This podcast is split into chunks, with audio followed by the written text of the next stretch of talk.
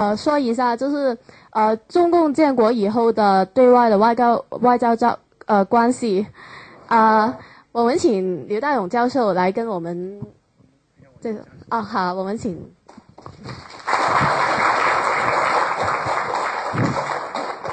呃，大家知道，文化研究中心这两年组织了一个演讲系列，就是重读中华人民共和国史。那么，我想在座的不少听众可能参加过那个类的系列讲座，或者没有参加过的话，大家我们现在有很多讲座已经上了网，大家可以 online 去看。那么，呃，那个系列基本上结束。但是今天这个讲座可以视为那个讲座的一个延续，因为那个系列讲座主要是讲中国现代史、政治史。那么我们今天请来的讲者也是讲现代史、讲政治史。呃，能够请到牛大勇教授是非常呃荣幸、非常幸运的事情，因为牛大勇教授是北大历史系的主任。博导是北京大学欧洲研究中心的副主任，也是教育部高等学校历史教学这个指导委员会的副主任。那么平时工作是很忙的。那么正好这个暑假他接受我们的邀请，呃，获得了田家炳基金和人文社会科学学院的资助，在我们这里访问两个月。所以趁这个机会，我们啊。把他挖过来，请他给我们做这样的演讲。那么牛教授是研究中国外交史的专家，专长美国、英国政府对华的政策，也研究中国现代史。呃，他的论著很多，呃，等身，所以我没有办法一一的介绍。但是有很多有分量的文章发表在像《中国社会科学》《历史研究》等很多。这个重量级的刊物上面，那么今天的题目比较特别，讲的是不是一般的外交史，而是说外交史上的一些弯路。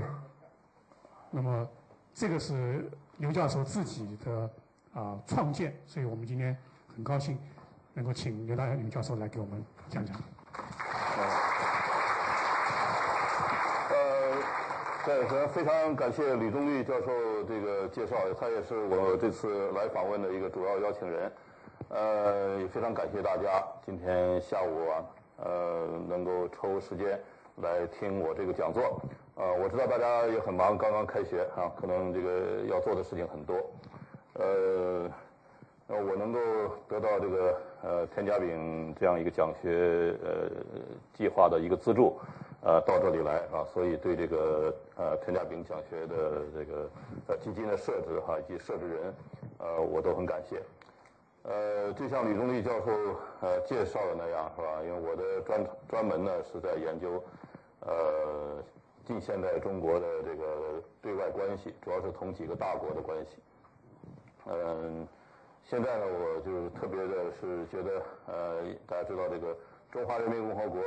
呃建国马上五十九周年啊，明年就是六十周年，一个甲子了。呃，那这个可能从各种角度啊，经济的、政治的啊，这个外交的啊、文化的啊、学术的、教育的啊角度来对这个六十年呢，呃，做一个反思，做一个总结，呃，也都是很必要的啊。呃，香港呢是一个资讯非常发达的地方。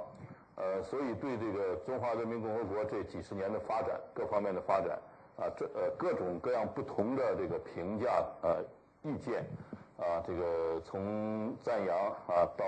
批评，啊到不赞扬也不批评，但是就是呃呃很中立的讲一些，客观的讲一些啊这个事事情啊一些观察啊，这都会有啊这资讯，所以我呃。想就是也不用来多这个去介绍他这个这方面学术史研究的这个情况，呃呃，只是说呢，强调一点，就是可能是近现代的政治史啊，呃，包括外交史啊，因为外交是政治的一个延续啊，一种表现的形式，这个是最最复杂、最难研究的一个问题啊。如我们研究古代史，可能相对的有一个距离啊，可以这个。呃，有一种说法是距离产生美啊，距离可能也产生真啊，就真善美，这个真也就是你反正跟我们现在没有关系啊，我们去研究过去的古代的一个问题啊，比较冷静，比较客观啊，而且材料呢，这个呃可能应有的就都都都有了，没有的也不大容易找到了啊，呃，除非再从地上地下啊挖掘出来啊新的材料，但近现代的历史不是这样，一个它离我们比较近啊，很多这个。呃，很多利益集团啊，他自己的利益还牵扯在里边啊，就把我们其实无论是作为学者啊，这个教师、学生啊，其实也还牵扯在里边啊，就是说他有一个现实的一种关系，太太密切。另外一方面，材料呢还在这个层出不穷啊，而且很多可能最重要、最关键的材料还没有出来啊，尤其是外交史。啊，这这个外交大家知道要办起来的话，它是要有很多这个这个呃决策的这种内幕，啊呃决策的过程，啊这些文件一般都会列为国家的啊。你如果你研究的是政府的外交呢，哈，国家的这个最高机密了，啊啊这 top secret，呃这种 top secret 它很难 declassified，啊要要要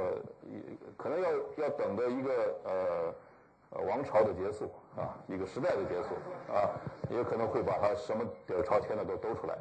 啊，这个就呃，那我们看不到这些最最机密、最核心，但是也是最能说明问题的材料的时候，去做这个研究是非常冒险的啊。就是你现在说的什么，将来材料一旦出来，可能就不是那样，把你的这个就啊推翻了。可是呢，也是最吸引人、最有吸引力的地方，因为它刚刚发生过去，对我们的现实有影响。对我们现实有影响啊！就我我也不不不大了解这个啊香港的情况。我就想，你比如说香港，它一个很重要的问题是和中华人民共和国原来是有一定距离的，是吧？它不是中华人民共和国的那个呃一部分，但现在变成了一个特区啊。它它这啊，那么这个呃这个共和国和这个特区啊，过去啊与现在啊，它的这个呃对外关系是怎么样联系起来的呢？是吧？怎么样成为这个中华人民共和国外交的一个对象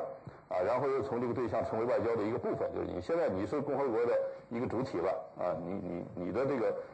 香港的对外关系是受这个中华人民共和国啊大陆的这个对外关系的影响了啊！这个它很有吸引力啊！我对我们可能就有很多呃想知道的事情啊，想了解我们是从哪里来，我们现在在什么位置，我们应该到哪里去。啊，那这个这个国家了啊，这个国家从哪里来啊？怎么样到哪里去？啊，但是呢，既然它已经几十年了啊，五十九年也好，六十年也好，我们就应该说有一个回顾，有一个反思啊。这个反思不是简单的呃说它发生了什么啊，那个说它发生了什么这个比较容易，而是说它怎么会是这样啊？那么这样的话带来了一些什么问题？带来一些什么问题？啊，造成了一些什么？啊，它为什么会是这样？啊，可能就要问问几个，问几个这个这个 why 啊，呃，这个呃，分析一下它的这个呃原因，而且呢，可能呃，可能应该是作作为知识分子来讲啊，可能应该是批评啊要多于这个肯定了，啊，这个是很难避免的啊，因为我们总是希望他们做的更更好啊，无论现状怎么样，我们希望它更好。啊，无论过去是怎么样，我们希望我们过去应该走得更好一点；无论未来怎么样，我们希望我们未来啊也能够有一个最明智的选择啊。那这个就要对过去做一个呃很好的探讨哈，做一些批评性的探讨。所以我的这个题目呢，就是要对这个重大外交决策进行这个历史的反思啊，历史的反思，就是说原来思考是怎么样，这个是另一回事啊。我们现在再重新要思考一下啊，反过去再思考一下。看看过去的一些看法、一些想法对不对？一些过去的一些做法对不对？这里面大概分了十一个问题哈。如果这个呃呃，我我尽量讲完，但是呢，这个时间呃，如果是来不及的话呢，我我也希望还是尽量留一些时间给大家来呃进行这个呃呃呃 Q 啊 Q A 哈，就是答咱们提问答问哈。我们首先要了解中中共外交的它的这个。呃，来龙去脉，它早期的这个呃怎么形成的？形成的时候，它它对外政策是着眼于什么？在中共掌权以前呢，我们可以说基本上我们还谈不到它是外交啊，这个因为它不是政府啊，呃，对外关系也很少啊，而且和和外国外的政府基本上没有什么关系，是吧？所以我们就讲它对外政策。对外政策的着眼点是什么呢？这个当然首先是要考虑它是国际共产党的一部分啊，在一九四三年以后以前啊，以前整个。这个共产党是一个共产国际来来指挥的啊，来来来来掌控的啊。那么中国共产党理论上只是这个共产国际的啊，这个简称 Comintern 啊，只是这个 Comintern 的一个支部啊，一个 branch 啊，所以它的这个对外政策要受总部的这种啊操控啊。那这个操控呢，往往是由苏联的呃来指挥啊，也可能就主要是以苏联利益为中心啊。那那这个是他的一个呃，要考虑整个国际共产主义运动需要的是什么？需要现在需要主要跟苏联对对抗的是英国啊，那我们主要的都要打击英国啊。那所有各国的共产党，无论你你的宗主国，你像中国这样的啊，你实际上遭受的可能是日本的这个威胁最大或者什么，但是你首先也要打击英国，是吧？你需要反对帝国主义啊，那么这个那么中国就要反帝啊，所以反帝呢是。呃，所有各国共产党的一个呃呃共同的对外政策的特点啊，这个呃中国也不例外啊，就是把所有的呃发达的资本主义国家啊向全球的这种扩张啊，包括特别是对东方啊这个呃落后国家、附属国、殖民地、半殖民地的这些经济政治方面的扩张啊，都看作是一种帝国主义的行为，一种侵略啊，甚至文化啊，甚至。宗教甚至传教啊，甚至教会来办学校，都是一种文化侵略啊，那都都是应该反对啊，这就是反帝的含义啊。那这个是中国共产党的一个特点啊，它是要反帝的啊。第三呢，就是民族革命啊，这个比较好理解啊。这个因为中国是一个呃，是一个没有自己完全的主权、独立主权的啊，一直到一九四四年抗日战争后期啊，真正。跟美国、英国重新换了条约，哈，这个呃废除了跟日本的条约，这个以外，啊，那么中国总是觉得自己近百年来在受欺负，啊，从鸦片战争以来一直受欺负，啊，逐渐的沦为一个半殖民地，啊，向殖民地划过去了，还没有划到，那就半殖民地，那所以要反，啊，要进行民族的这个解放和独立，啊，这个是民族革命，无论是哪个政党在中国掌权的时候，都是有这个革命的诉求，而大众更是这样。所以这个是很容易，呃，从这一点出发和反帝连在一起，哈，和这个共产主义的这个世界革命的目标连在一起，啊，然后这些目标的实现当然都要借助于群众的力量、大众的力量，啊，所以这个啊，所有的共产党的特点呢，它都是要呃依靠这个民众，啊，中国尤其如此，啊，在民族的动员上，啊，因因为中国在这段时间又经历了一个民族战争，就是抗日战争，啊。呃，这个又受到外国的几次的这个欺负、炮舰的政策，啊，所以这这点上是很容易引起这个民众的反抗啊，这种呃反帝的情绪，啊，那就充分的实际上是进行了共产革命啊，对于中共来说进行的是共产革命，但是这种共产革命呢是呃通过民族的诉求啊来动员群众来实现，啊，所以靠群众运动来开展自己的对外啊这个。呃，对外的目标哈，呃，去达到自己的对外目标，推行自己的对外政策啊，这是中共早期外交的就是一些特点啊。我们这几个特点呢，对后来的啊，中共建国以后啊，还是有影响对他的外交啊。那我们讲的是这个政策的着眼点啊。第二个问题呢，就是说在建国以前，中共在对外关系上，它有些啊，它有些政策，这政策是怎么决定的啊？它这个决策的特点是什么？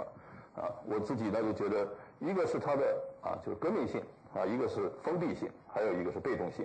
啊，这怎么讲呢？革命性啊，就是说它作为一个要进行社会革命的政党，它都要颠覆现有的政权，而且要改变整个现在的这个社会的啊性质，啊，他要把一个半殖民地半封建的社会啊，他的呃用共产党的那个话语来说啊。呃，这样把这样一个社会要变成一个社会主义的共产主义的社会，是吧？这整个社会的性质是要改变的，啊，这里面一系列的生产的关系，是吧？政治关系、制度，啊，整个这个结构，它都要做做一个颠覆性的变化，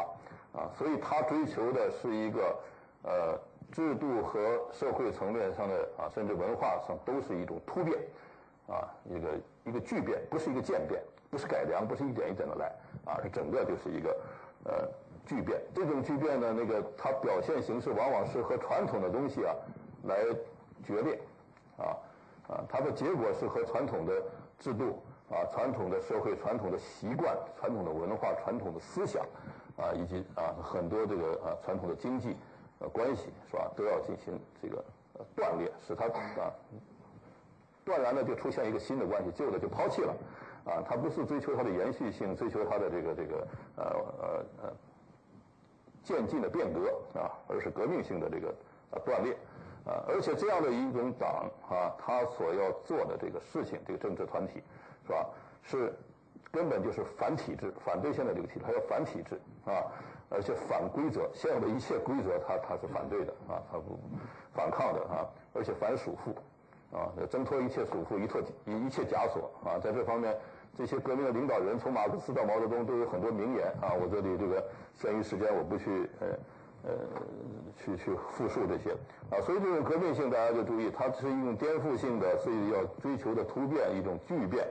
啊，是是是要，啊是要使一切都造成一种断裂的发哈，去再去发展啊，它是反体制啊，反这个规则、反束缚的啊，这就是它的革命性的一些特点。这特点体现在对外关系上啊，体现在对外关系上。我们后来慢慢慢慢会讲。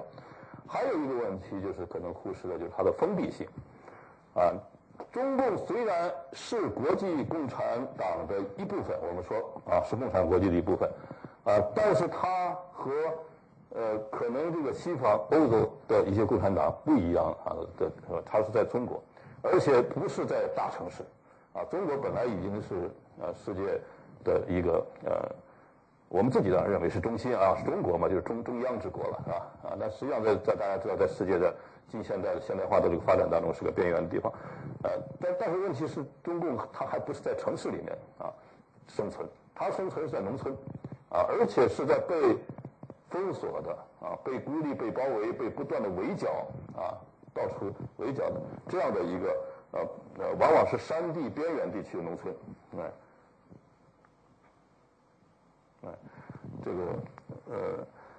所以用他的话说，是搞的是农村格局啊，农村的格局啊，应该说他没有太多的外交经验啊，他跟谁去搞外交啊？外国人都很少啊。很少有几个年轻的外国记者非常愿意冒险去这个被称为什么叫赤匪啊，什么清廉獠牙，什么共产共妻的这些人当中，我去看一看啊，他们到底是干什么，是吧？那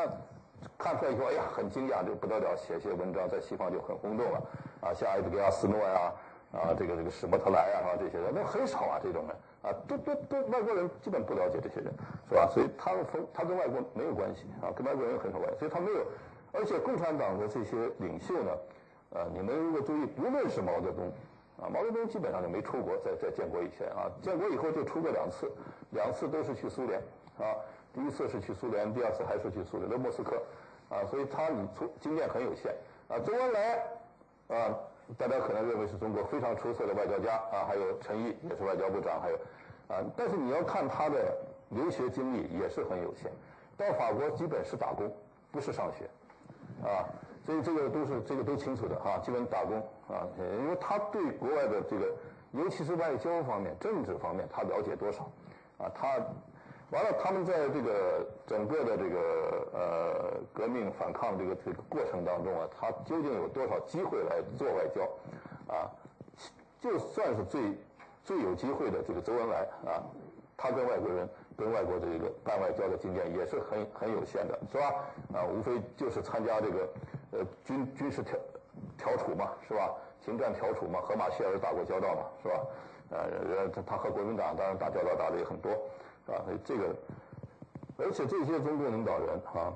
我自己的看法基本上是不熟悉国际事务，啊，国际上有些什么规则？啊，国际法是怎么回事？国际条约是怎么回事？是吧？这个国际的秩序啊，这个国际的这个安全啊，以及国与国之间交往需要一些什么基本的一些一些规则吧？是什么？这个这个，我我觉得他们其实在建国走上这个啊走进北京之前，呢他们都是不了解的。啊，走进北京以后也也很长期的处于摸索的一个状态，所以这个是它的封闭性，啊，就是说这个我们是要注意的啊，呃，不要把这些东西神化啊，不要不要被。第三个特点，被动性怎么讲呢？就是说它长期啊，就是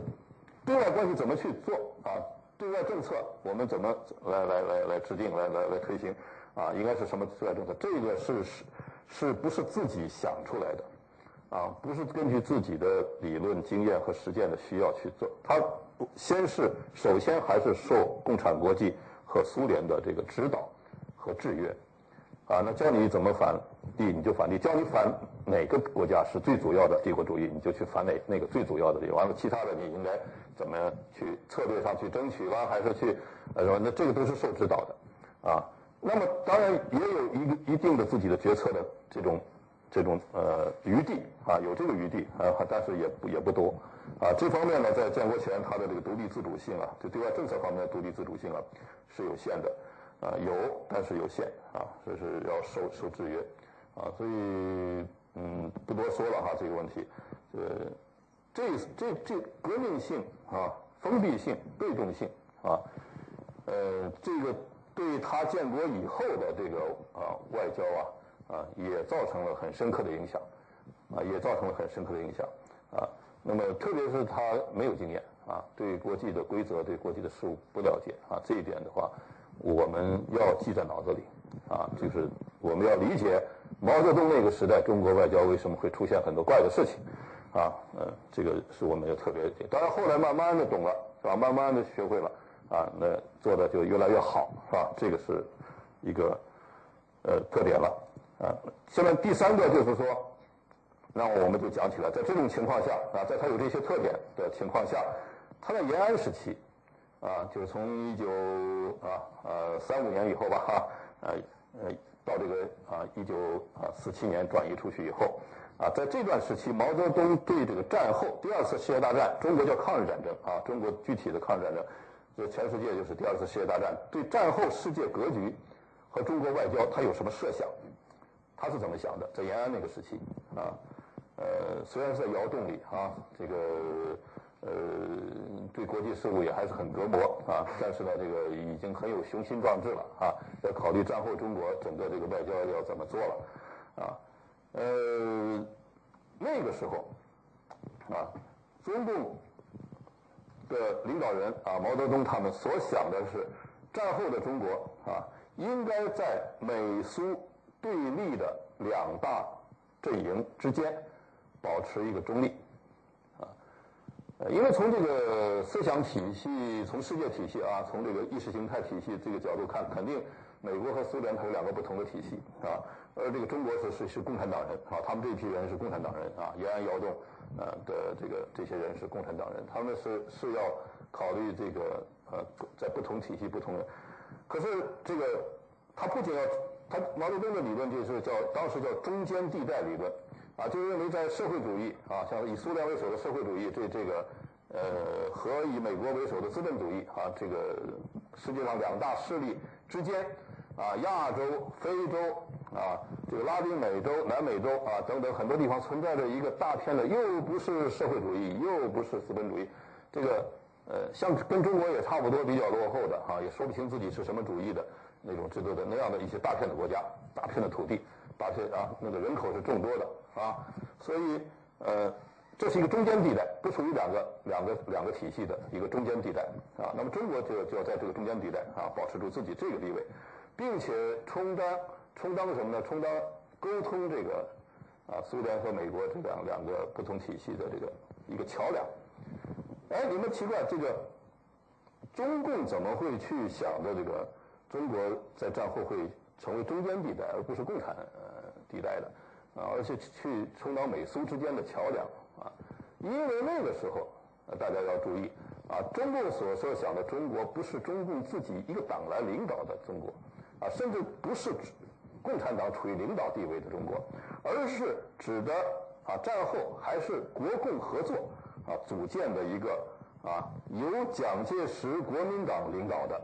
啊，多党制的联合政府，啊，这是在抗战时期中共的一个政治诉求，啊，一个目标，啊，就认为我们现在可以合作抗日，对吧？虽然老在不停的打架，不停的吵架，呃，你消灭我一支部队，我消灭你一支部队，但是主要还是打日本，是吧？这个，那么战后呢，我们应该是一个联合政府，是吧？那肯定不是中国共产党的政府，因为那个呃，蒋介石国民党力量更大了，是吧？是中央政府了，啊，那么。也不要让他这个呃大的没边儿，那咱们就联合。联合怎么联合呢？就你还是当领导啊，而且你呢取在这个政府里拥有多数票啊。那么共产党和其他的这些小党啊，呃叫民主党派啊，拥有多少票呢？拥有这个三分之一多一票啊，有这个票就有个否决权就行了啊。那么呃，这是共产党领导的，就是呃不共产党所所所想的自己被领导的啊这样的一个叫做民主联合政府。啊，呃，能能达到这个目标，共产党当时很满意。那么，当然，这样的一个政府，它的外交那和中共自己的外交是不一样的。啊，这个这外交就是充当啊这个中立和桥梁这个角色。啊，而且这个是要从战时正处的这种国际关系考虑的。什么国际关系呢？就是说，中国啊，在国民党领导下啊，在国共合作之下进行这个抗战。啊，这个是属于美国、英国、苏联他们这个共同的一个世界反反法西斯，就反对德国、意大利、日本啊，这个那个呃呃协约国吧，是吧？和这个他们作战的这个呃一个我们是同盟国关系啊，就是美英苏啊中啊，这是这个反法西斯阵线可能最最大的这个四巨头。后来加进了这个啊自由法国了啊，法国这个起来以后。啊，那么，那么这个同盟国关系到战后啊，当然它会演变啊，但这种演变之下呢，那中国既然是战时和这些和苏联也是同盟，和美国、英国什么、法国什么这些也是同盟啊，嗯，那那中国还是站在他们啊中间啊，不是去呃呃站在一边反对另一边啊，这是这样的一个角色。这是在延安的时候的一个一一直到这个抗战的胜利啊，毛泽东他们还是这个想法。还是这个想法，啊，但是这个想法后来就随着形势的发展就变了，啊，就是我们要讲第四个问题，啊，它就是从联合政府到人民民主专政，啊，这个，啊，对于政权的性质的这个设想变了以后，外交也就转变，啊，因为大家知道战后这个和谈没有国共的和谈没有谈成，啊，那么国共就破裂了，啊，这个关系破裂以后就打内战，啊，进入战争状态，啊，而且他们在这个。相互的啊作战当中呢，分别得到了美国和苏联不同程度的支持啊。那这个呃支持的程度是不同啊。这个苏联给中共的支持呢，远远比不上美国对国民党的支持啊。但是毕竟他是支持了中共啊，美国也支持了这个国民党啊。这个这个呃就卷进去了啊，国共就卷到这个美苏啊之间的这个。斗争当中去，而且中共在即即将啊夺取全国政权的这个时候，就在一九四九年啊，这个时候对美国对苏联的关系和一九四五年、一九四四年那时候的关系已经变化了嘛，是吧？啊，一个是站在自己敌人的一边啊来打自己，是吧？在中共眼中，这个国民党的这个枪炮、子弹什么这个顾问啊，这个呃飞机、大炮，这些都是美国，是吧？那他不会认为美国是一个中立的。啊，角色，啊，那么这个而苏联呢，哈，至少给自己提供了一个稳固的后方，啊，给自己也提供了一定的这个武器弹药，啊，这个而且啊，有一有一定的这个思想上的指导关系，啊，那么对美对苏的关系已经有了变化，而且这个时候中国要建立的就不再是那个国民党蒋介石领导下的多党制的民主联合政府了，是吧？是要建立一个就是东欧式的那种，啊。共产党一党独大啊，或者啊呃，即使不是一党制一党掌掌权啊，是多党制，但是共产党来绝对是一个大党，绝对是处于领导地位啊，而且是对政权实行绝对控制的那样的一种叫做人民民主专政啊，这样的一种政权方式啊，这种方式从一九四五年以后啊，在东欧啊，匈牙利呀、保加利亚呀、罗马尼亚呀，是吧？呃，这个呃呃，东德哈，德国的东部的这这这苏联占领区的这一部分呢，是吧？在在一系列的国家就出现了，已经出现了，南斯拉夫是吧？阿尔巴尼亚啊，都是这种政权模式啊，所以就不再是多党制的联合政府啊。而美国和苏联从战时的盟国啊，已经变成了什么呢？变成了冷战，冷战的时间的这个互相敌对的这个两极了啊，开开启了一个从一九四七年开始，开启了一个国际冷战的格局。所以在这种形势下，是吧？内外形势都变化啊，关系也在变化。那么中共的外交战略就需要重新定位了啊，重新定位了。到底它的呃我们的国际地位是啊应呃就中共的国际地位到底应该是什么？所以第五点，我们就是要讲中共建国的时候啊，面临的这个外交战略的选择是什么？啊，他这个在国际战略上是有选择的，不是没有选择啊。很多人认为没有选择，只能是对苏联一边倒，就是中共实际做的那个就是唯一的选择。我自己看法呢，这个呃有选择的余地啊。这个从理论上讲呢，至少有四种选择啊。一种选择就是低调的中立。啊，对苏联要亲啊，那当然都是共产党啊，没有问题，这个亲苏。但是对美国也可以和，啊，不是说非要跟美国打，啊，对立，啊，即使对苏联亲的话，也可以跟美国和，啊，这个所有的包括苏联在内的共产党国家啊，呃，包括东欧这些国家啊，也都做到了，就跟美国还是有外交关系，有这个啊一般的这个经济贸易关系。呃，互派大使、互派这个什么的，这个是是共也是共产党国家，但是可以做啊，就是一种呃，对中国来说就是选择一种低调的中立啊，对苏联偏一点啊，轻一点啊，但是对美国也不是闹那么僵啊，不是敌不是完全敌对，这是一个选择啊。这种选择呢，当时确实在中共党内的高层当中啊。以及在一些这个呃比较亲共的这个我们叫做民主人士啊，包括从国民党阵营分出来的，像张治中啊，他们这些人都向毛泽东建议过，啊，就说也别卷进美苏之间的冷战去啊。我们和苏联要好当然没问题，但是和美国也别也别坏，啊，就是一般的关系还是得保留，啊，这个这种选择是当时提出来的。第二种选择那就是一边倒啊，我们就联苏反美。啊，对美国采取一个反对敌对的态度，啊，这这是中国呃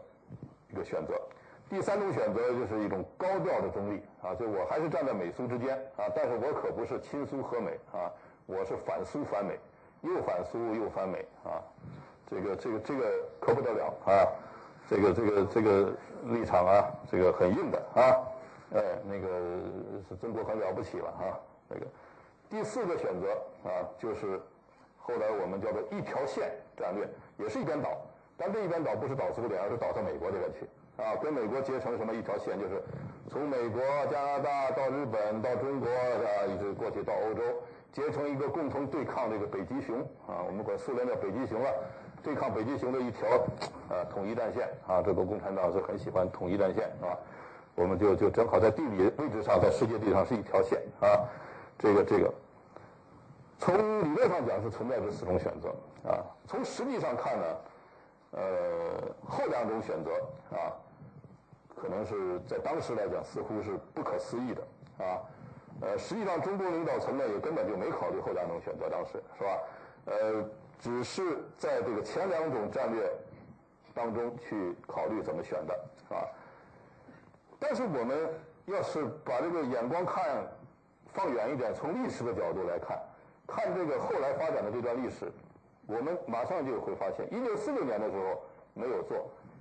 一九五九年的时候，中共那个可就开始了啊，这个第第三种高调中立的选择了啊。中共那个时候，在一九五九年，它的内忧，从一九五九年到六零六一六二，就这段时间啊，就中共在做这个啊。新的选择的时候，它的内忧外患，其实在我看来，并不比一九四九年轻哎，啊，在某些方面啊，比那个一九四九年可能还重，啊，还严重，啊，比如说在对美关系上，一九四五年的时候，对美关系是还可以灵活的，啊，是有调整，可以跟美国比较好一点，啊，不断关系，啊，就不不不切断关系的这种这种选择是有的，这是存在的。啊，美国政策一会儿我要讲到是吧？对中共也不想这个太敌对，啊，对台湾也不想去太去管他这个事儿，啊，这但是，一九五九年呢，美国跟中国已经就是就是敌人了，啊，孤立、封锁、围困，是吧？这围堵 containment，啊，这个这个，而且打了一场仗了，已经在朝鲜，是吧？这个对中国非常敌视，啊，就认为中国很好战，啊，这个这个不爱理你，拼命就是孤立你、冷淡你，啊，让你这个觉得没意思，啊，这是美国这个，呃，那时候很狠的啊。所以五九年、六十年代初都都是这个情况，就是去这，而这个时候中共党内的高层矛盾，大家知道啊，一九四九年的时候并没有表面化，没有尖锐化。是吧？啊，尤其是经过四十年代中期那个延安整风啊，啊，这党内高层相对来讲还比较一致了，啊，但是到五九年的时候，党党内已经经历了两次重大斗争啊，一个是高岗饶漱石的问题，是吧？一个是彭德怀反党集团所谓，是吧？啊，呃，这个党内高层矛盾就是毛泽东那个时候搞阶级斗争，是吧？不仅在这个文化界、知识界，什么反右思想改造，什么这个。三反五反，这个正反啊，肃反啊，这个搞了一系列的政治运动，这个社会矛盾已经很尖锐，而且党内的这个矛盾也很尖锐，而且在党中央啊，中央委员会、中央政治局里边啊，已经被毛泽东认为是出现了这个阶级敌人啊，反党反党集团啊，所以党内矛矛盾这比四九年也严重的多，而且经济情况是吧？四九年中国是穷啊，一穷二白，但是五九年中国怎么样呢？啊，五九年以后，大家知道中国大跃进啊、人民公社这些做了以后，呃，经济非常糟糕了，是吧？就是开始走下坡路，啊，这个严重的失调啊，而且大饥荒马上接着就来，啊，这个到底这个大饥荒给中国造成了多少啊多严重的这个死亡？呃，不知道现在有没有个准确的数字，是吧？有说两千万的啊，甚至有说三千万的啊，但这个当然都不准确。啊，可是饿殍遍地，这个是没话没话说的，肯定是这样的啊。在中国经济上，这些比四九年还是要严重，啊，而这个时候，中共却敢于开始走向这个啊反帝反修啊，也就是所谓反美反苏啊。帝国主义就是以美国为首，是吧？修正主义是以苏联为首啊。中国开始反帝反苏了啊。再过十年，再过十年，一九六九年以后啊，这个那个时候中国是个什么情况呢？啊，这个大家可能有点知识也都能了解啊。中国在干什么？哎，文化大革命，文化大革命是中国的一个什么标志？是一个就是空前的动乱吧？啊，而且呢，就是从政策角度来说，从对内也好，对外也好，是左的高峰啊。左倾就我们用左右来来来形容啊，当然不是说，呃，像我们在国外的这个这个左右是无所谓的，大大家呃开议会，咱们现在是议会，这个左边这个同学都是左派是吧？右边同学都是右派啊，啊，在中国政治术语里，这个左右它是很有政治性的哈，就是说它非常的激进到了那个高高点啊，这个这个呃把人家这个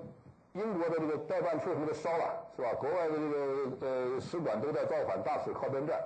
是吧？这个普通工作人员来当这个红卫兵，造反派完了掌握这个领导权，啊，所有的这个国家的大使不是所有的国家的这个政府不是帝国主义的，就是修正主义的，要不就是这个封建主义的，啊，或者是反动派，啊，所以都要斗，啊，到处要斗，四处出击，啊，保卫这个五星红旗，为了这个保卫五星，因为你在这里砸人家的大使馆，人家去砸你的使馆，是吧？你就来保卫五星红旗，啊，所以就，呃，也也也有受伤的，也有也有也有什么的。是吧？出了很多这个呃呃英雄啊啊！那个时候这个呃中国左到极点，可是就在这个时候，哎，这个哎，居然中共领导毛泽东啊能够毅然决策去联合帝国主义的头子美国啊，就跟美国要要要要要要和好了啊，要邀请这个呃大家知道的一系列的这个举动了哈，去去去请美国的这个总统来访问啊。要联合美国去干什么呢？反苏，啊，要联联美反苏了。啊，就是我们说的这个，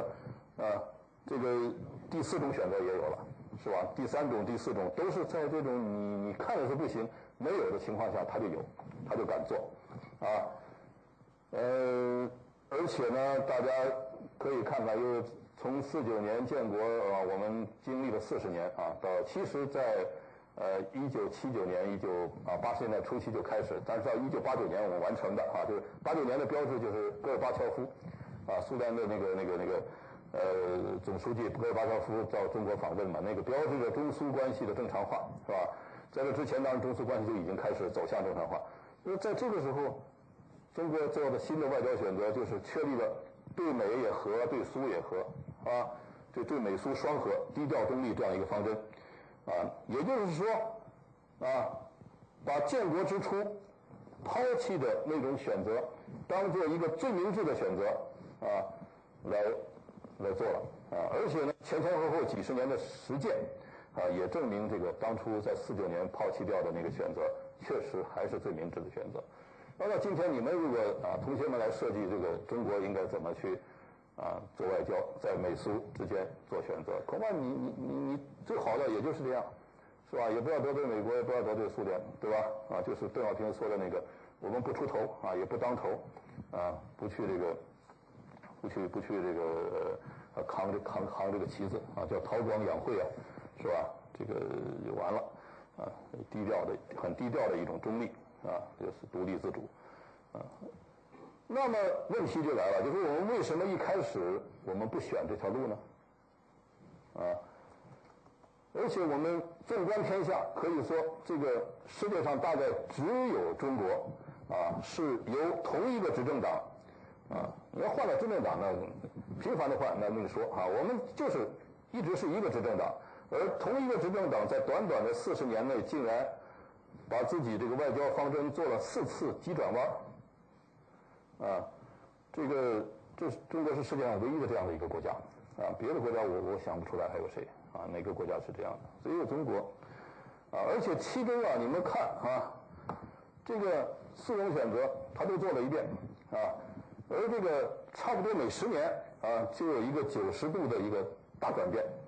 啊，九十度的，本来是一边倒亲苏啊。你你你本来可以低调中立嘛，就是站在美苏美苏啊两边，那我们站在中间低一点啊，也不反你也不反他啊，但我们不，我们一边倒啊亲苏啊，然后哎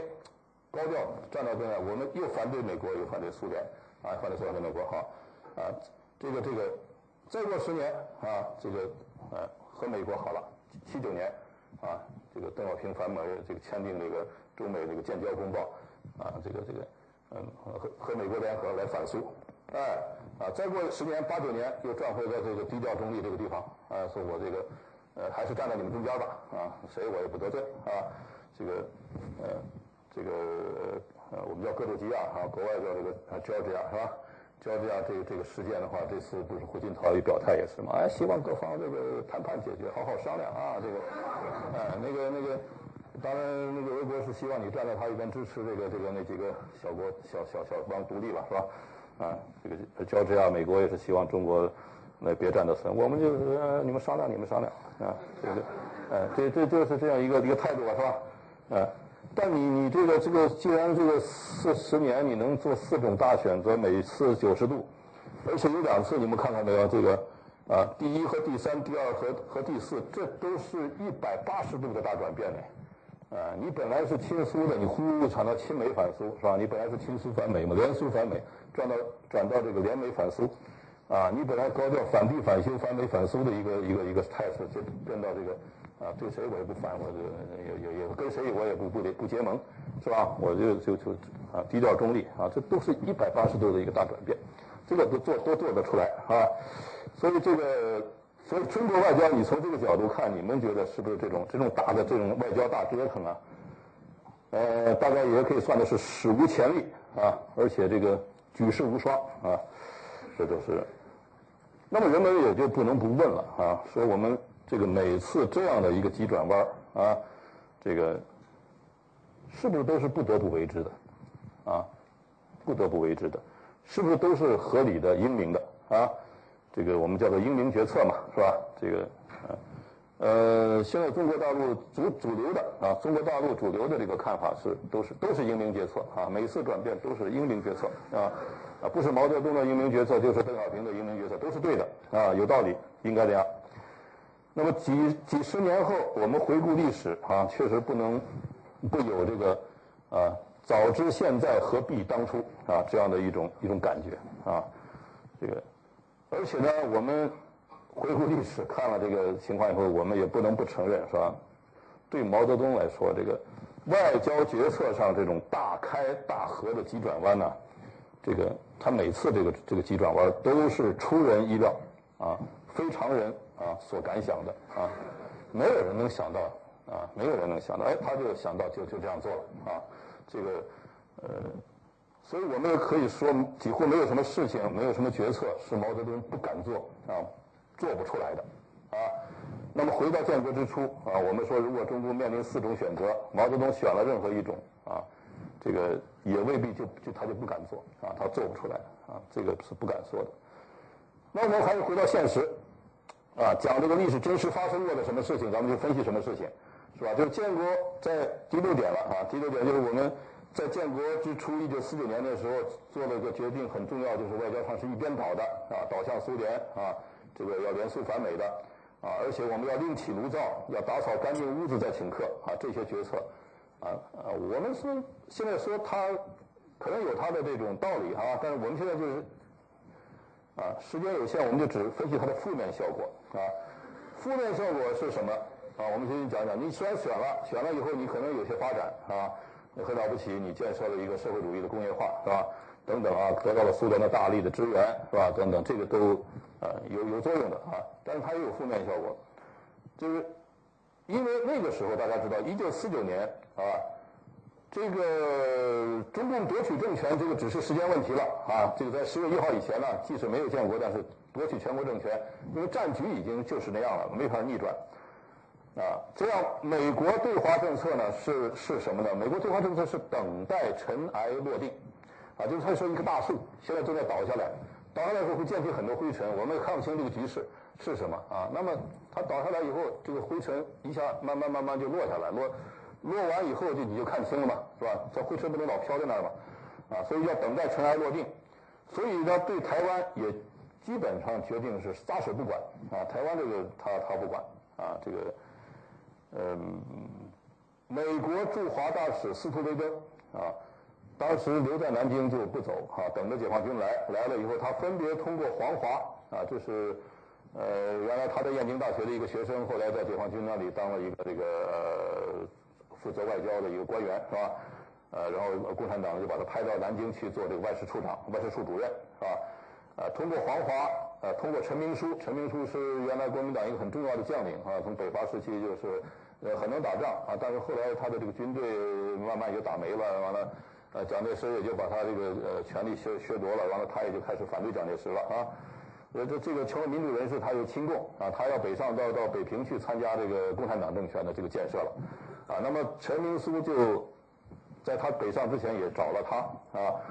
通过这些管道啊，这个向中共最高领导层转达了美国的政策，就美国到底什么政策也跟他交了底啊，就是我们是可以考虑承认中共。啊，但是有几个条件，一个是你得确实把全国都统治，有效的实行了统治；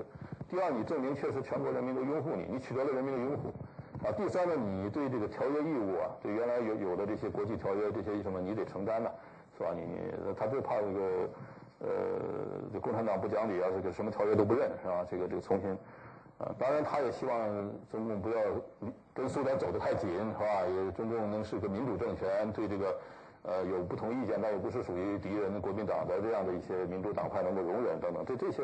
这些这个是劝，但不是条件。条件是我说的那三个，是吧？这些都转达了，转达了美国的政策，是吧？就是美国对华政策是这样一个政策，就是跟中共有这个建立关系啊啊，就是呃等待一段时间，然后建立关系这么一个啊呃一个展望的啊。而苏联对华政策是什么呢？苏联当然支持中国政权啊。支持中国政权，而且鼓励中共保持与美国、英国等西方国家的关系，啊，尤其是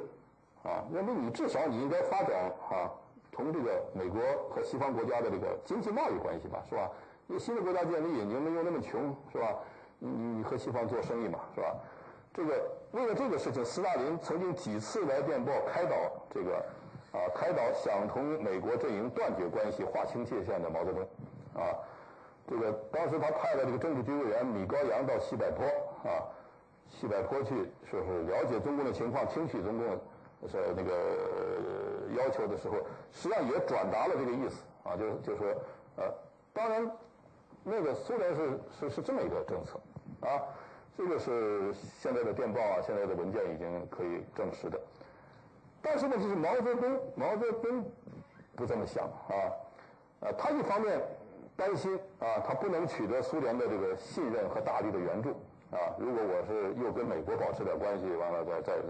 倒向苏联，那苏联信不信任我呀？是吧？这个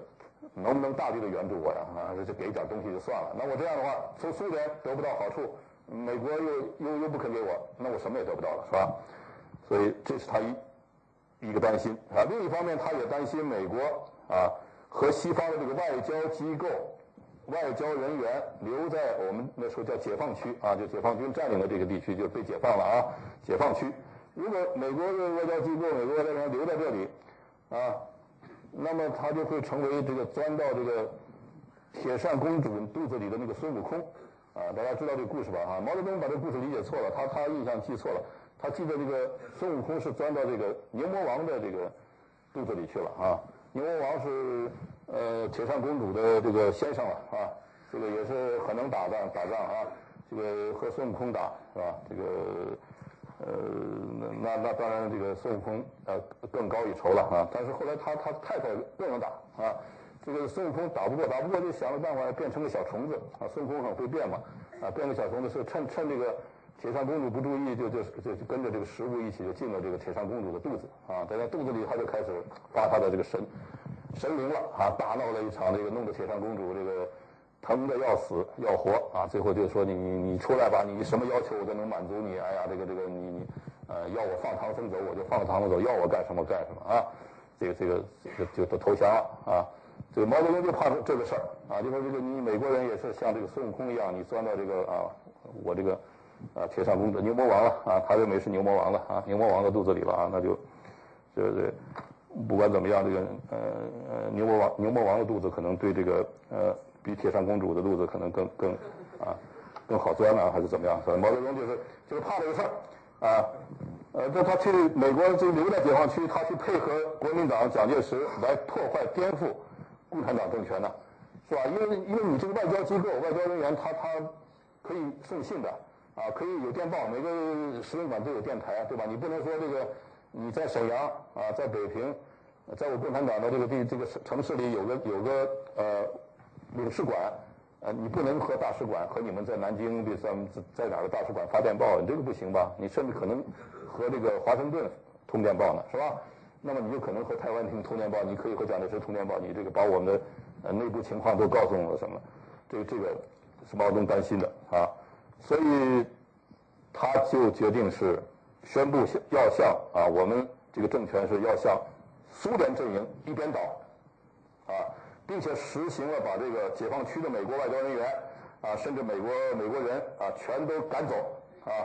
这个不叫赶走啊，不是公开你们走走走，不是这样啊，他是就急走啊，就是反正让你很难受啊，买东西你买不到。啊，你这个上街老被老被打被骂是吧？你开汽车出去，那堵住你，那个说你压死人了，完了你要赔偿。啊，那那个我要进你个大使馆收掉你的电台，你不让收掉啊，那好，对不起，把你就封锁了啊，断水断电，啊，几天你就没吃没喝是吧？这个什么东西也出不来进不去啊，这个这这反正你很难受啊。然后，呃，然后也不承认你是外交官，我跟你没外交关系是吧？你什么外交官？你是国民党的那个外交官，你不是我们共产党的是吧？所以你是什么侨民啊？说你们这些领事、什么总领事，这都是普通侨民，啊，所以不给外交官的待遇啊。当侨民看到，哎，他最后弄得很，人家也看出来你是不想让我们留在这儿啊，那也待不下去，啊，所以给全部挤走啊。这就是所谓这个，啊，这个这个，所谓打扫干净屋子再请客啊，这样的一个政策。就是我现在解放区啊，我们这个地方不需要这个你们这些客人，是吧？你们先走吧。啊，你们走了，我们就来打扫这屋子啊！什么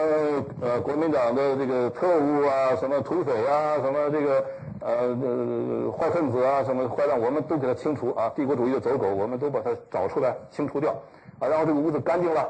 啊，干净以后我再请你进来啊！你来吧，来来了以后，你的特务也没了，你的这个什么内线也没了，你的你的这个走狗也没了啊！全是我们共产党的这个这个拥护者啊！我们不怕你了，是吧？所以你就来，就打扫干净屋子再请客啊！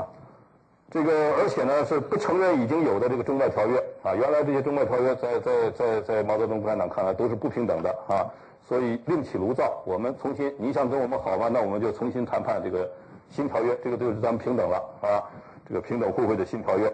啊，甚至连中国原有的这个外交官，中国政府原来有一批外交官啊，这个他都不再录用啊，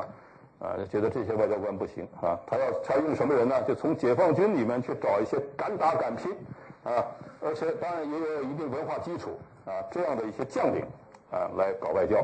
啊，所以你们注意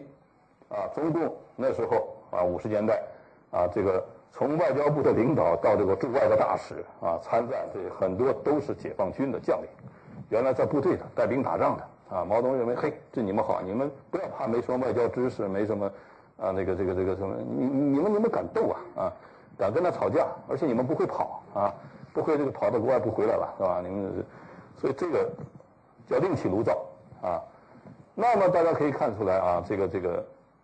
这都农农民的办法，对吧？啊，什么一边倒啦，一边打扫干净屋子再请客啦，什么这个另起炉灶啦，这是咱们农村啊农民的这个啊，这些家里就是这么做嘛，是吧？呃，毛毛泽东就是这个。农民的这些想法，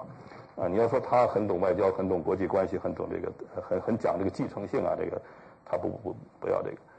这样的话，就在当时中国啊，面临的其实是一个非常复杂的、非常复杂的国际环境，啊，大家知道冷战那样一个国际环境，那么每年都会出很多事儿，啊，在这种环境下呢，毛泽东这个决策的这个外交三原则，我们叫做啊，就这三句话就是外交三原则。对于刚从农村走进城市、走上国际舞台的中共来说，啊，平心而论，是一个最简易可行的办法，啊，很简单这一些啊，你很生动啊，你一说都懂，啊，这个你没有多少文化的将领一听也也懂，也能理解啊，而且呢也也容易做，是吧？把你挤走还不容易吗？是吧？你说这个东西想建立关系不容易，是吧？想搞坏关系那很容易，是吧？呃，你说这个，呃。这这都很容易做啊，这是一个简便易行的办法啊。但是呢，这个简便易行的办法未必是一个最好的办法啊。呃，这个办法其中最大的问题，它就是对美国关闭了直接交涉沟通的这个正常的外交管道啊，关闭了啊。你本来两个国家之间呢，啊，两个政府之间，你应该有一个能正常沟通信息的是吧？这样一个管道，你要这样的话就没有了啊。那么这就马上引起了一系列的这个严重的负面效果，啊，一系列的负面效果，啊，呃，当然和英国还没有啊，因为就是因为有有有有咱们香港在这个啊，香港是一个很大的问题啊，是英国很不能放弃的啊，所以他不愿意跟着美国就呃完全的把这个外交呃关系跟中国就就就就断开啊，他是还是对中共做了很多这个让步啊，这个也也做了很多忍受。啊，那中共当时也是考虑这个香港问题不能，啊，不能够这个那那么简单的解决啊，还是要保留香港。那保留香港还得保留英国的这个跟英国的联系啊，所以跟英国呃继续保持个外交关系。只不过因为英国同时也跟台湾有关系，在联合国又不支持中国啊，不支持中国大陆恢复这个联合国代表权啊，所以这个中共就决定跟英国不不是那种最高的大使关系啊，大使级关系，而是代办级的关系啊。呃，但是总还是有个外交机构人员在啊，美国就没有了。那么我们现在就要问说，如果我们即使说应该啊需要和啊苏联建立一个友好、同盟、互助的这种关系啊，友好、互助、同盟的关系，我们是不是就要付这么大的代价啊？就中国你要付这么大代价嘛，是吧？这个至少苏联方面没有要求你付这个代价。没有要求你一定要跟美国断了关系才能跟我好，是吧？苏联没有这个要求，是吧？那苏联反而是劝中国保持同美国的正常关系，啊，就像苏联和东欧国家保持着跟美国的正常关系一样，啊。那么中国为什么毛泽东这么主动的去啊付这个代价呢？啊，这个代价马上就看出问题来，就是说我们要讲的第七点就是对美高登上决策的这个失误啊，它马上就产生了这个问题。啊，这个问题在什么地方呢？就是说，马上起的一些负的效用，一个就是说，美国的民间、美国舆论啊，以及政界对新中国这个敌意啊，就抬头了。原来呢，这个其实对国民党政权是非常批评的，非常啊，对美国的舆论、美国的公众啊、美国政界，就说这个政权第一独裁、专制，是吧？不民主啊，要腐败。第二就是腐败，啊，这个贪污啊。第三的话，军事上无能。是吧？我们给了他这么多钱，这么多武器，这么多军火，最后都送给共产党了，是吧？这个这个这个不让给了啊，因为将来都给了共产党，将来共产党还 打我们了，是吧？呃，这个政权不同情美国，是吧？但是对中共政权反而有一些比较了解情况的啊啊，美国的军人、外交官，说共产党政权还比较清廉啊，说这个政权比比这个国民党还民主、还清廉，还得到人民的拥护，至少是吧？说这个看来不光是农民在拥护他，知识城市里的这个呃知识分子啊，什么青年学生啊，这也都很狂热，是吧？这很很很喜欢共产党。哎，说这个你也不能说共产党就就就就完全是，所以有这个。呃，美国有这种舆论，但是你这么一做的话，以后这个马上对新中国就不利了，是吧？这个敌意就抬头，啊，他们日益严重的开始质疑美国的啊，当时那个现行的对华政策啊，就是你你真的要要要什么等尘埃落定吗？是吧？真的要对台湾撒手不管吗？是吧？啊，这个他们的这个总统，他们的国务院啊，当时是要从中国内战当中脱身。啊，是等待尘埃落定这样一个政策，而且要保想保持同出新中国的联系，啊，这个原来是不想撤走在解放区的这些外交官的，想留下的，是吧？而且伺机啊，等待机会跟台湾脱脱钩啊，结果这些政策啊，就总统和国务院的这些政策，就开始受到越来越大的国内的压力，国内政治的压力了，是吧？这政策当然就要考虑变变化和调整，啊，另外呢，就是一个马上起到的副作用。就是在朝鲜战争的关键时刻，朝鲜战争的关键时刻，中美之间没有可以直接沟通信息啊，避免迎头相撞的那么一个外交管道了，啊，中国方面当时的这个底线就是说，美国方面的军队不能越过三八线啊，包括你你你你，因为美国那时候不是不是叫美国军的，叫联合国军呢，啊，它有十四个国家呢，是吧？包括韩国啊，但是你们不能越过三八线，越过三八线我们就要出兵就要管了。是吧？你不你在三八线那边打，我们不管，是吧？这个底牌想交给美国，那没有渠道了啊！美国外交官都被中共挤走了，是吧？那请谁捎给美国去的？那就请了当时驻就是印度的大使啊，中印度驻中国大使，啊，请印度呃印度驻联合国大使潘尼加啊。这个中国认为印度是一个中立国，但是美国不认为印度是中立国，因为印印度那个时候是偏袒这个中共的。啊，所以这位大使，印度大使并不能得到美国方面的信任，啊，所以你捎来的话到底是中共的意思还是你们自己的意思，是吧？这就不许我们过三八线，凭什么，是吧？呃，那么中共这这个这个信息没有办法啊，通过一个可靠的、能受美国信任的这么一个渠道去去传递，啊，而而找的印度大使传递的印度大使不受美国信任，啊，从而最后导致了中美进入了实际交战状态，当然双方最后都没宣战，啊。都知道我打的是我打的是你，你打的是我啊！但是我们不宣战啊，我们就悄悄打好了啊。这个，呃，这这这个到进入了这个，那么两国的关系啊，以及台湾问题，都为都因为这个双方在朝鲜战场上的交战了，所以就走上了一个绝路，走上了绝路。那么这种决策啊，所引起的一个长远的这个负效应呢，啊，还包括这么一些长远的效应，就是说。作为一个刚刚获得独立主权的新国家啊，这个呃，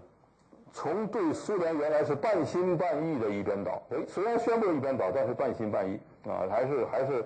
有点不太甘心，就是那么还是想和西方有一定关系。那么经过朝鲜战争这样一打起来的话，那就没有什么办法，只能全心全意的去对苏一边倒，依赖苏联了，是吧？那么中国也就卷入了这个国际冷战啊。而且长期失去了独立自主的这个外交选择的余地，啊，你就得跟着苏联这个阵营了，是吧？跟着他跑了，啊，而中国对美国和对西方主要国家的这些关系，啊，因此经历了二十多年的敌对，啊，遭遇到西方阵营的孤立和封锁，啊，置身在一个非常恶劣的这个国际环境当中，啊，这个肯定是影响了中国的这个和平发展的速度，啊。呃，第三个长远负效应，当然就是也是看得很清楚，就台湾问题成为这个遥遥无期的这样的一个民族的伤痛啊。这个当然从中国大陆的角度看，是吧？当然可能对台湾问题我们在座的会有不同的看法，但是从大陆角度看呢，这既毕竟是一个民族的问题，是吧？这个是要应该是民族统一、民族和解的，但这个就不可能来解决啊。呃。这是新中国初期外交选择上的一个这个错误所造成的问题，是吧？那么接下来它就导致了别的别的失误，啊，就是在朝鲜战争当中，这个决策是有对朝鲜战争这个问题上决策至少有三次严重的失误，啊，因为我们因为中国对美关系断绝以后，啊，是把这个啊是把这个国共内战当中形成的啊对美国的这种敌意啊延伸到了这个。一个新的国家政权的国际战略上去了，啊，呃，尽管美国无意再进一步卷入中国内战，啊，甚至也没有承担一定要出兵防御台湾的这个义务，啊，但是中共一直就在这个啊，一九四九年前后就一直是以美国为假想敌的，啊，就是说我们他们当时中共是随时准备在渡江后向全国进军，啊，无论是往南打往那个。哪里打的呃呃沿海啊，在沿海地区或者在南部边境，啊或者在这个解放台湾的这个战役当中，中共当时是有一个解放台湾的战役计划啊，早晚都会可能和美国派来的这个啊干涉的这个美国军队去去打一仗的，是吧？所以这是中共一直的一个一个想法啊，一个一个那个啊，就认为美国会打给我们打啊，所以呢，当北朝鲜。愿意冒着同美军开仗的风险去进攻南朝鲜的时候，是吧？那么，因为北朝鲜一开始也并没想在南朝鲜会碰碰到美军那么那么打，是吧？认为美国现在在南朝鲜也撤出去了，是吧？基本上没什么人了，啊，我们一打就把南朝鲜打败，是吧？美国来不及派兵出来，我们就把朝鲜全解放，是吧？所以这个当时金日成是这么乐观的，但是即使打啊，美国来得及做反应，也也也挽救不了他。所以他们愿意冒着这个跟美军开仗的危险去从南朝鲜打的话，啊，这样本来不想支持这个冒险的啊，斯大林啊，就明确的表示说，最终的决定权呢，呃，取决于中国同志的同意啊，因为都是共产党人嘛，同志啊，说决定中国同志同意啊，斯大林一直不想不想让北朝鲜这么干啊，但是后来中国革命要胜利了，这个。金日成又这么一再的去去去去游说斯大林啊，斯大林最后就把这个球踢给中国了，说中国要同意，那你们就打，是吧？如果中国同志不同意啊，这个一切还要重新考虑啊，那意思就不能不能打。尽管毛泽东也知道北朝鲜的冒险啊，势必要影响到中国解放台湾啊，当时啊这样的一个战略意图啊，因为至少苏联的援助要给北朝鲜了，不能给中国了，因为那个北朝鲜要打了，是吧？呃，那美国打不打，怎么反应？毛泽东不一定估计的那么、那么、那么准确啊。但，但是至少解放台湾这个战役是受影响，啊，这个从从这个苏苏联援助的角度也也要受影响啊。这个他是想到了，啊，但是尽管斯大林是这么一个态度，尽管毛泽东是有这么一些估计，但是呢，他毛泽东还是同意了金日成这个计划，啊，这个其中的原因之一呢，就是在他看来啊。呃，中共可能迟早是啊，可能同美军开战的，不是在这儿打，就是在那儿打，那么只是个战场的选择问题，啊，而这个啊，与其在中国南部或者在台湾海峡跟美国打，那还不如这个在朝鲜，因为朝鲜的山地啊，是对我们啊，对解放军对自己人来说是最有利的一个战场，啊，这个这这就是毛泽东之所以要同意金日成打的一个一个原因啊，不是唯一的原因，很多。啊，当然这个决策呢，应该说是个错误决策，是吧？你去同意他打。呃，另外呢，第二个失误就朝鲜战争上，第二个失误就朝鲜战局逆转了以后，啊，这个北朝鲜被打垮了，啊，美国为首的联合国军开始向三八线推进的时候，毛泽东把中国是否出兵的这个决策底线定在美军是否过三八线，啊，他不过三八线我出兵，他过了三八线我就得出，啊，而这一底线的依据是什么？就是说，如果美国军队他敢过三八线的话，那么鸭绿江这个边界、中朝这个边界，他也未必就就就就不能过，是吧？你反正他能他能进到北朝鲜，他也就可能进到中国了。所以这个他就是等于会走日本侵略中国那时候的老路啊，先把朝鲜拿下来，然后再往中国打。所以，而且即使美国过了三八线，不过鸭绿江，不过中朝边境，那么长期的这个一个敌对势力的大兵啊，一一大群。大军压境，是吧？这个对中国也很不利啊，所以还不如中国先啊打出去，打出自己边境，到边境那边去打打一打再说啊。所以这个是毛泽东一个决策，就他老觉得要跟美国会打仗的，啊？这是他的一个心情。而这个底线，美军不能过三八线，这个底线的话，这个信息的传递就是我们说的，因为前前面讲的这个失误啊啊，没有取得美国的相信啊。可是呢，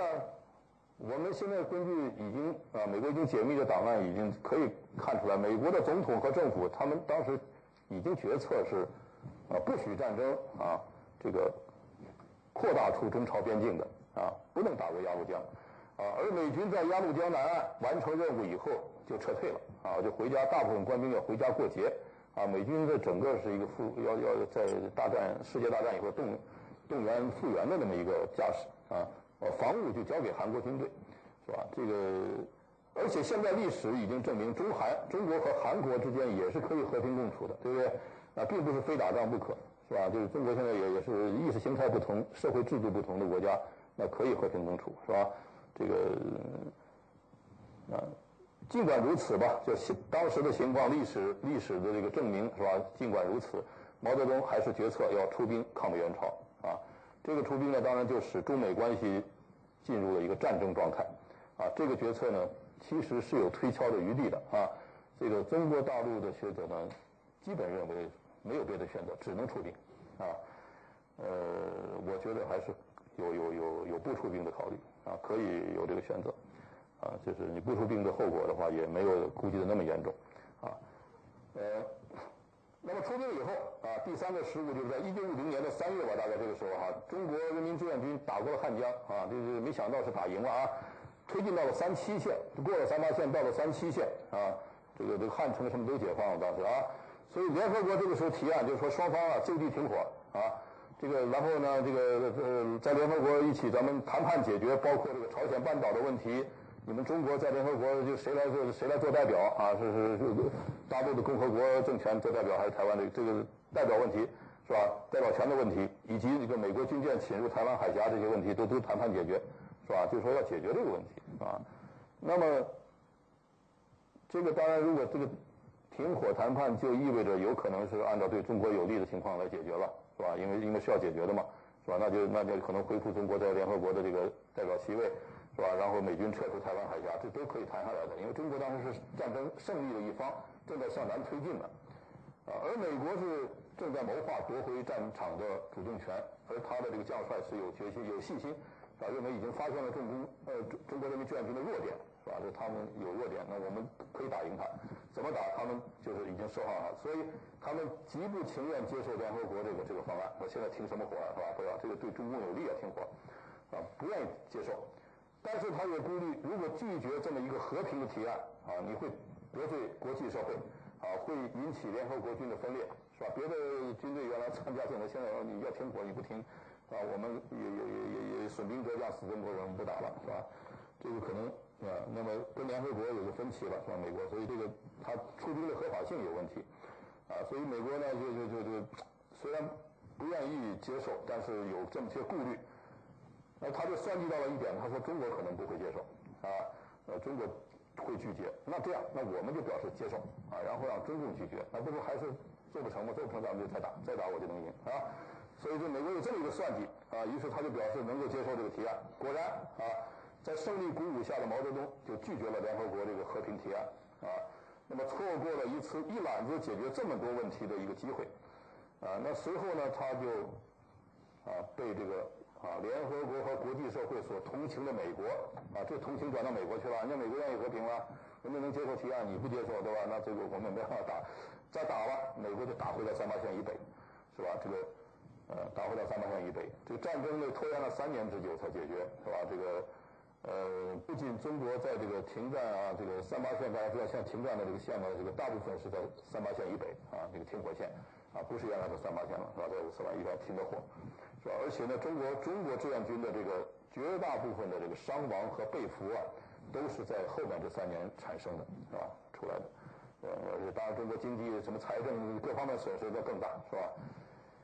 呃，第九呢，我讲一下这个两次解放台湾的这个决策的这个事误哈，我们叫这个事误，就试一试这个呃行不行啊？就这个当当试一试是可能会犯错误的是吧？也也有些在一九五四年，大家知道这个朝鲜停战以后，国际形势缓和，是吧？这个斯大林因为五三年去世以后，苏联的方针也变了，那也是谋求缓和。中国呢，接受了苏联的这个和平共处的原则，但是美国啊不理中国啊，你你和平共处嘛，我不理你啊。这个虽然日内瓦会议建立了这个中美大使会谈的这个机制，但是美国对这个会谈很冷淡啊，老是无没有诚意，在中国看来。他并不想真谈，啊，所以中国也很恼火，觉得很丢面子，是吧？我要和平共处，你不理我，是吧？而且呢，中国担心这个台湾的问题长期搁在那儿就都不管了，那怎么办？就就会走上这个美国的一些人正在鼓吹的那个两个中国或者一中一台的轨道，啊，因为你这样越分下去越没人管，越什么，最后就，啊，所以而且也担心美国和台湾订立一个啊订约啊订约结盟啊订条约结盟，啊，那么中共就。有什么办法呢？他还是沿用自己内战当中的那个经验，就是说，啊，他认为这个经验是很成功的啊，就就两手策略，所谓的啊，就是，呃，一手是打，一手是谈啊，我也给你打，我也跟你谈啊，那么以打以打促谈啊，打打谈谈啊，这个大家知道，这个国共内战时候，中共这一手很灵哦，啊，那决心要用大炮来测试啊，美国究竟敢不敢与台湾缔约啊？并且要用大炮去警告美国，说这个条约可不好定啊，这个盟友将将是一个大包袱啊，所以就决策要炮击金门啊。那么五四年这个这就是炮击呢，这个美给美国的印象就说这个中共啊很好战，比所有的共产党国家都好战，是吧？你你东德没给我打炮，苏联没给我打炮，是吧？你这个中国好打炮啊，那么就放弃了原来的犹豫啊，就是到底。要不要跟台湾缔约呀？这个这个很犹豫的美国哈，并不想缔缔结这个条约啊。这次呢，就决心用国际条约的方式，明确告诉啊中共什么是不能做的啊。美国对台湾防御，对台湾的防御承担了一个法律义务啊。那蒋介石台湾呢这些方面，他原来是要跟美国讨价还价，是吧？他订约他有很多条件，希望美国这当然能把他很多东西都包下来的，是吧？这时候也顾不上再讨价还价，因为看着中共可能要打过来了，是吧？就是很快就签订了跟美国的这个协防条约，是吧？协防条约啊，美台关系由此反而得到了加强啊，并且是固定化、长期化啊。这个和中共当时开炮的那个初衷正好相反呢，是吧？你中共原来开炮是想的是什么？是吧？你想你想做的就是。啊，避免这个一中一台两个中国的局面啊，担心美国的这个跟他订约啊，这个以打促谈，打打谈谈，结果人家你这一打反而促成人家这个结盟了啊，订了条约了啊。但是这个条约有问题，就是美国没有明确的啊，在这个条约里承担啊，这个金门、马祖、大陈啊这些外岛的防御，美国没承担是吧？而且也没有声张这个五四年这次中共炮击金门呢，这个美国有三三名军官在这个炮击当中被炸死了。被中共炸死了，啊，这个美国没没敢说，我有人被你们炸死啊，他就是还想避免和中共的这个直接冲突，因为一说我我就被你炸死，那你这个你就讨还血债了，是吧？这怎么办？这是跟中共打呀，还是怎么着，是吧？所以这个美国隐瞒了这个事儿啊，嗯，后来呢，这个中共又发动了，大家知道这个想解放大陈岛了哈，这个宜江山岛的这个这个战役，啊，那么这个这个宜江山岛。采取突袭的方式，很快占领以后啊，美国压迫这个蒋介石从那个军队从那大陈岛就退退走啊，全部撤离，把大陈岛就放弃了啊，因为离台湾太远，离这个上海什么那那个那边比较近啊，这个是蒋介石不愿意放弃的啊，硬压他，美国硬压他放弃啊，这个就是其实按说通过这个事情啊，中共方面应该能够弄明白这个美国想承担的义务到底这个是什么范围、什么程度。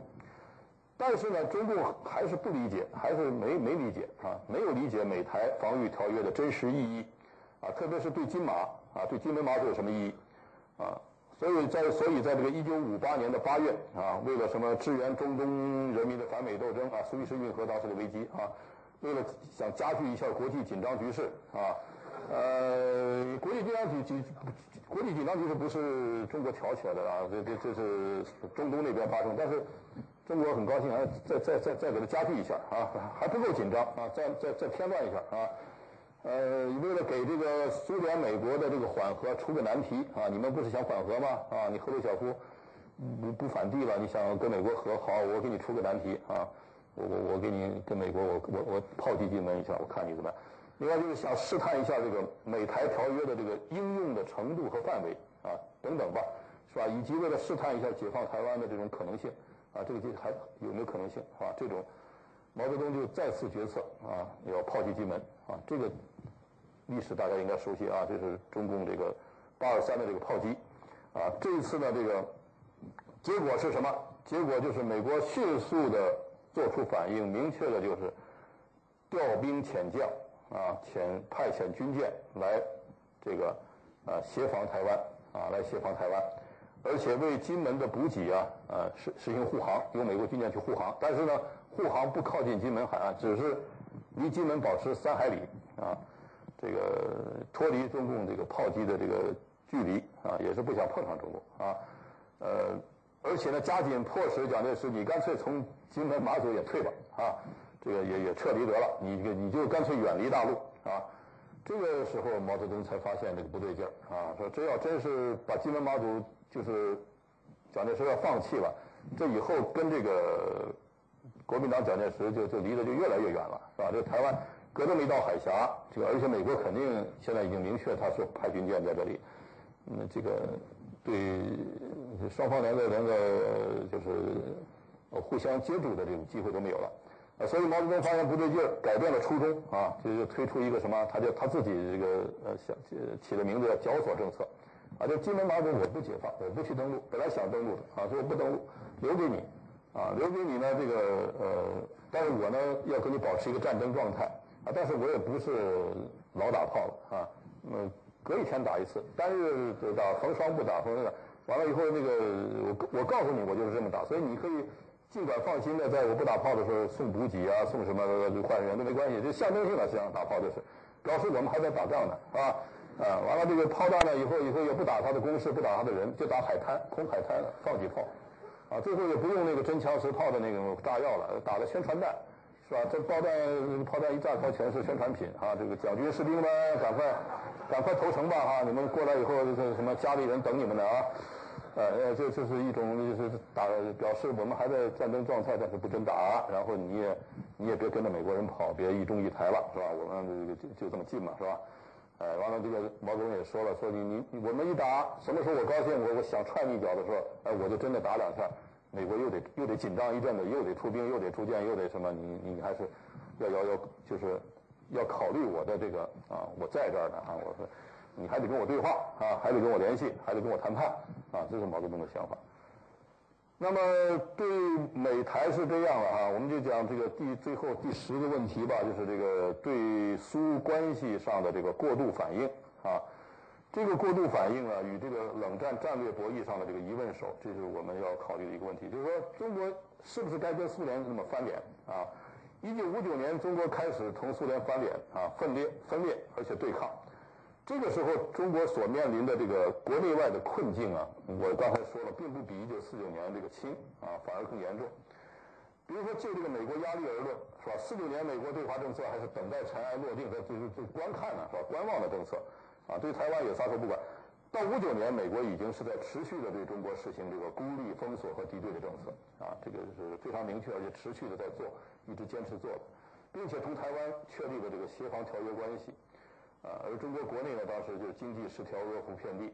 是吧？这个大饥荒、阶级斗争呢越抓越严重，啊，这样一个时期，也就在这个关头，毛泽东还是敢于同苏联翻脸，啊，而高举这个反帝反修的大旗。什么原因呢？这主要的原因据说有两个，啊，一个呢就是理论意识形态方面的分歧，啊，就关于这个马克思列宁主义这个这个理解谁更正确啊？谁我们谁理解的对？啊，这个纯洁性啊，谁更纯洁啊？你你你这个背叛马克思主义，我坚持马克思主义啊。这个特别是在国际共产主义运动当时的这个战略应该是什么？谁正确？啊，这这个问题，那到底我们现在是处在一个战争，还是处于帝国主义时期，还是在战争与革命一个时期？啊，反正是这，还是说可以和平过渡、和平共处？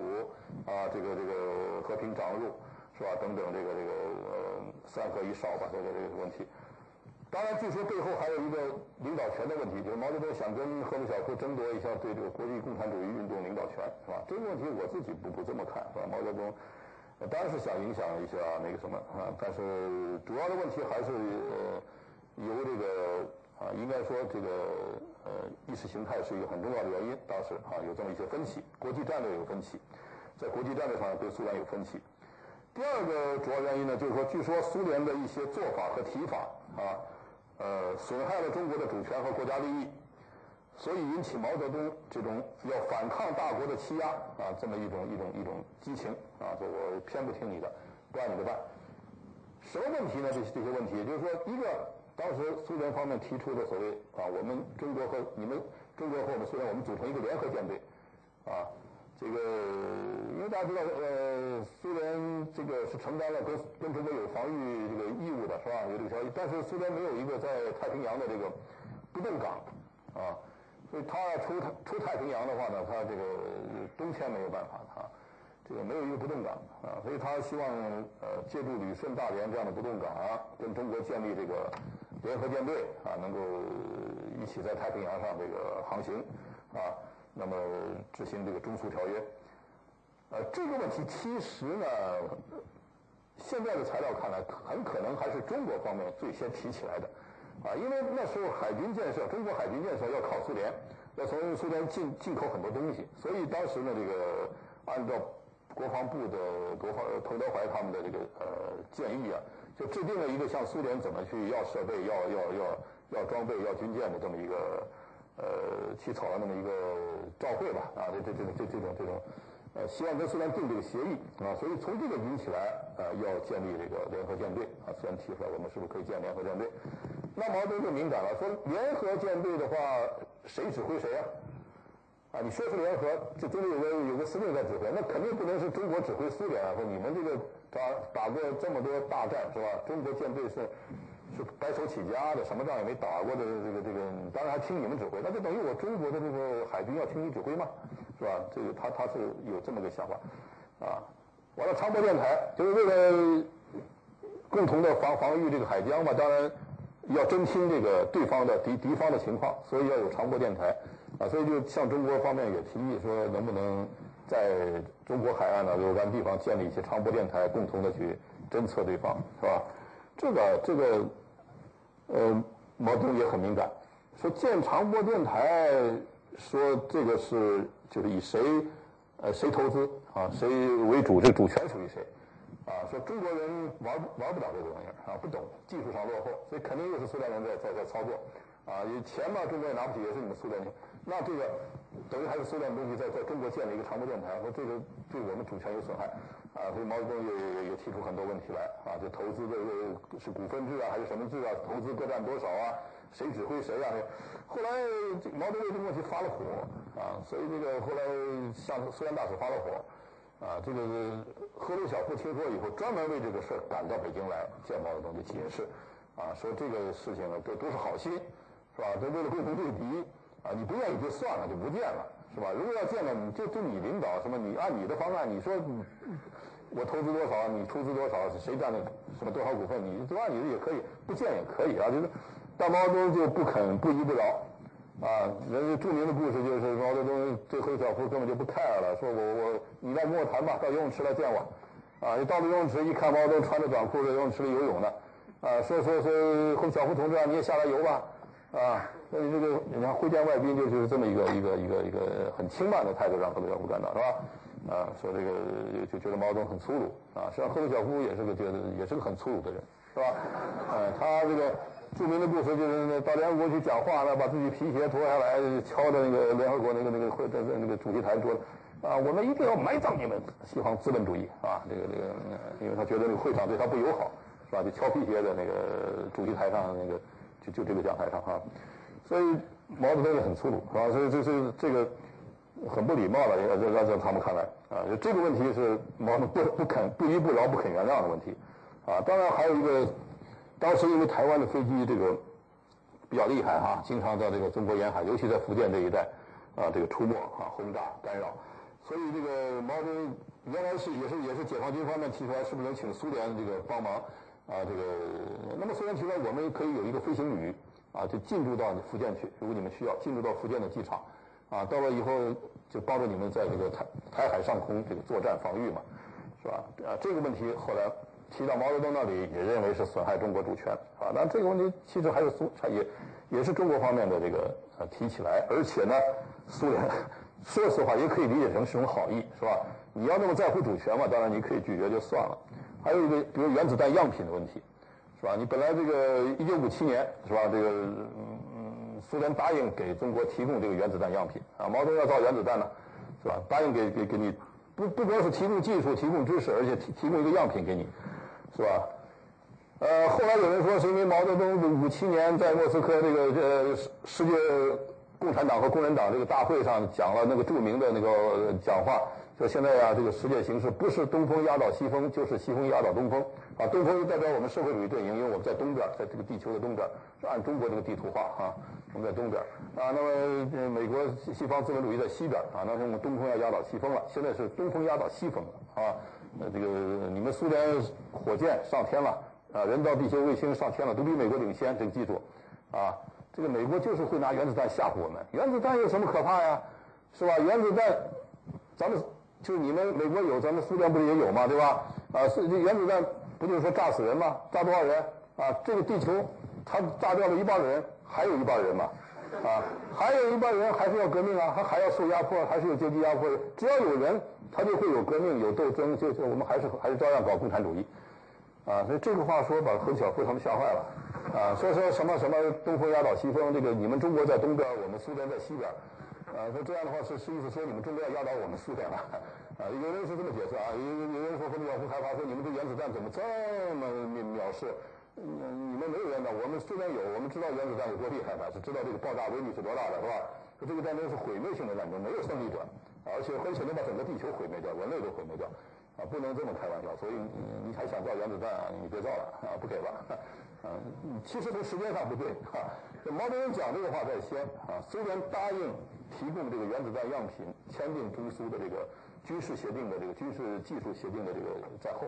是吧？他说毛泽东讲了，讲完以后，毛泽东的你的思想是帝国主义是纸老虎，原子弹也是纸老虎，啊，那可能对赫鲁晓夫苏联这个没有那么大的一个影响，啊，但是后来还是从苏联的这个世界战略出发，啊，他确实要跟美国缓和。啊，而美国缓和的一个重要的谈判就是控制军备，防止核扩散，跟现在是一样，是吧？就是防止核扩散。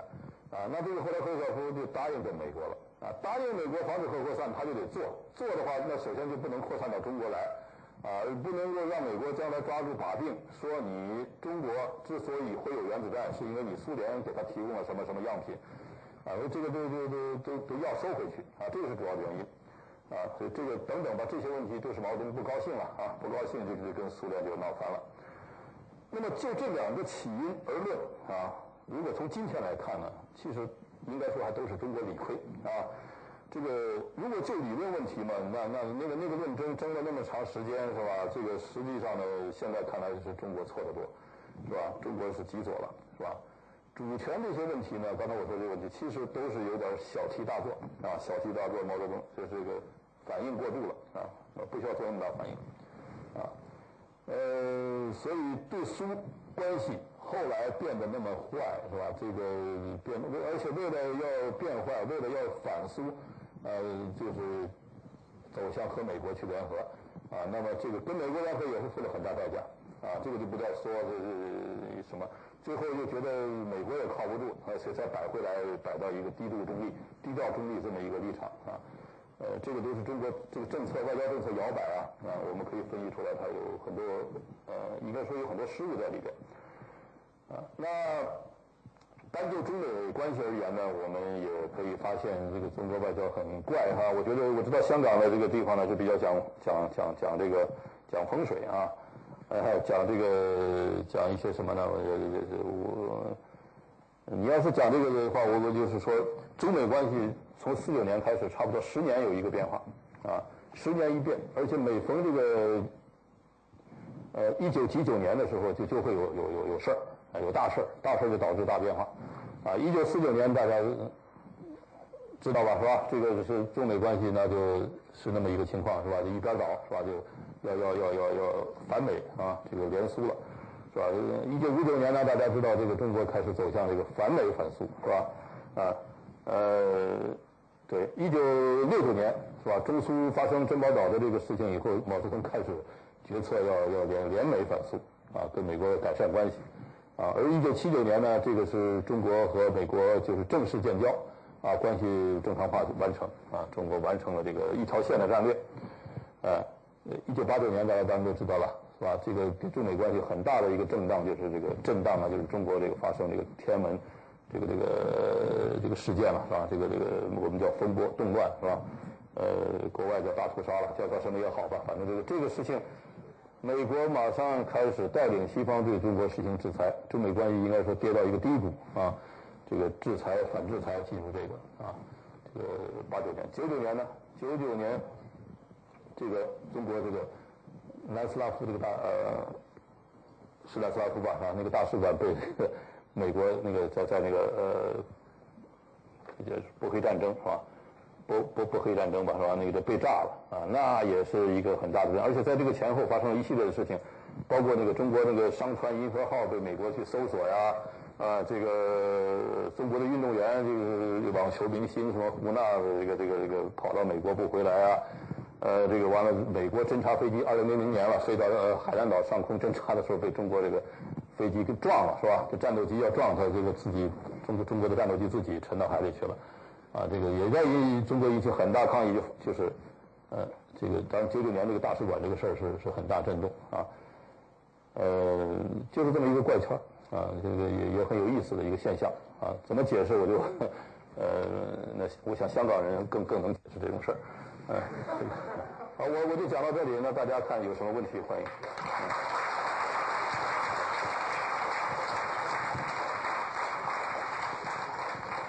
个时间关系，我们稍微呃接受两两三个问题啊。我们知道历史有一个很重要的作用，就是对现实的指导意义。那么我想请问一下，今天这些反思对我们今后，包括现在中国和将来的这个外交政策有哪些启示的意义呢？